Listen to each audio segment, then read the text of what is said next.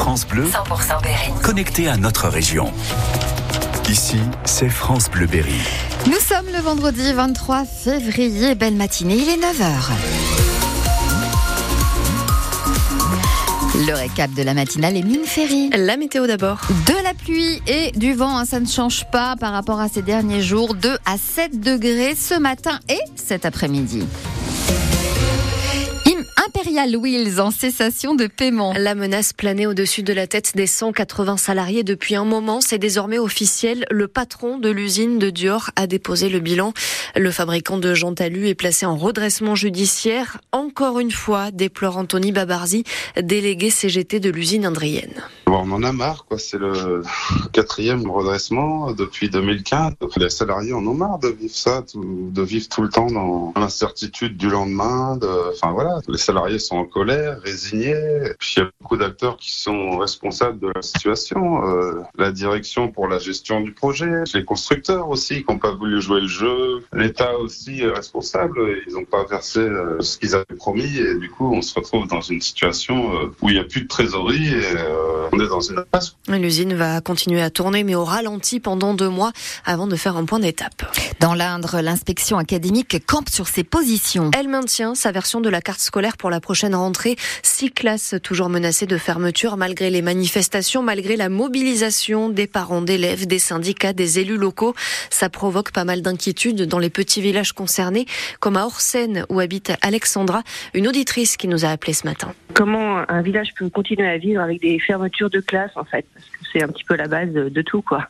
Moi mes enfants sont grands maintenant ils ont pu bénéficier d'une euh, qualité à, à l'école euh, d'Orsène au RPI hein, parce que nous c'est un RPI euh, la maternelle et inclusion et puis l'école primaire après et à Orsène mais c'est vrai que c'est important pour les enfants d'avoir une qualité de, de scolarité euh, au mieux quoi. Elle interpellait le DAZEN de l'Indre, le directeur académique des services de l'éducation nationale, Jean-Paul Obélian, qui était notre invité. Il assure que la continuité du service public de l'école publique sera assurée. Moi, je suis très soucieux, effectivement, de garder cette école rurale de qualité. Pas forcément l'école dans chaque village, et c'est pas le cas d'ailleurs actuellement dans l'Indre. Il y a eu des regroupements, et c'est du cas par cas. Euh, mais ce qu'il faut effectivement, c'est euh, s'assurer que les conditions d'enseignement, les conditions de transport, les conditions d'accueil, de demi-pension, de garderie, tout ça, ça va bien pour les enfants, et c'est à chaque fois une situation différente. Nous avons euh, dans l'Indre, comme ailleurs, beaucoup de petites communes rurales qui, qui n'ont plus d'école et qui pour autant euh, vivent très bien et sont très dynamiques. Le replay de l'interview est sur francebleu.fr. 9h03 sur France Bleu Berry. Deux ans après le début de la guerre en Ukraine, la solidarité continue. L'association Solidarité citoyenne franco-ukrainienne poursuit son action à Bourges. Elle envoie régulièrement des lampes, des médicaments, du soutien en Ukraine où les combats font rage depuis donc maintenant deux ans pour répondre à l'attaque de l'armée russe. Brigitte Frébeau, la vice-présidente de l'association, recherche encore des dons. Ils ont besoin de tout ce qui est médical, pansements, médicaments qu'on a dans nos placards et qui sont euh, pas périmés. On envoie tout ça à l'hôpital de Kiev qui a un pharmacien qui reconditionne tout ça. Et en ce qui concerne euh, les soldats, ben, c'est un hôpital de poste avancé dans le Donbass qui reçoit essentiellement les pansements et tout ce qui est attel et voilà. Elle a déjà envoyé au fil des mois 36 tonnes d'aide. On vous a mis le contact de l'association sur francebleu.fr. Et il reste un peu moins de 2000 foyers privés d'électricité en Berry après la tempête Louis.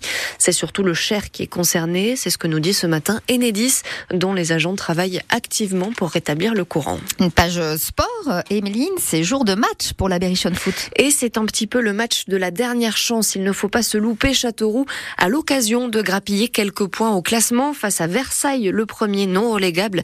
Tony Njike et le milieu Castelroussin, il a bien conscience de l'enjeu de la rencontre. On sait que dans tous les cas, euh, mathématiquement, que qu'on gagne ou qu'on perde euh, à Versailles, c'est pas mort déjà.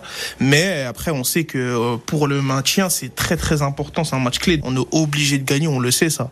Mais ça, euh, mais tout ce qui se dit autour, euh, ouais, s'ils gagnent, s'ils perdent, de toute façon, c'est mort. Nous, on s'en fout, on calcule pas trop. On se concentre que sur nous-mêmes. On a déjà assez de soucis comme ça pour se concentrer sur ce qui se dit autour. Mais en tout cas, moi, ce qui est sûr, c'est que je suis convaincu qu'on va faire un résultat. notre première victoire à l'extérieur. Il faut partir dans cet état d'esprit-là. Si on commence à douter et écouter ce qui se dit autour, je pense qu'on est mort déjà. Match à vivre sur France Bleu à partir de 19h15. C'est la grande fête du cinéma français, la cérémonie des Césars ce soir.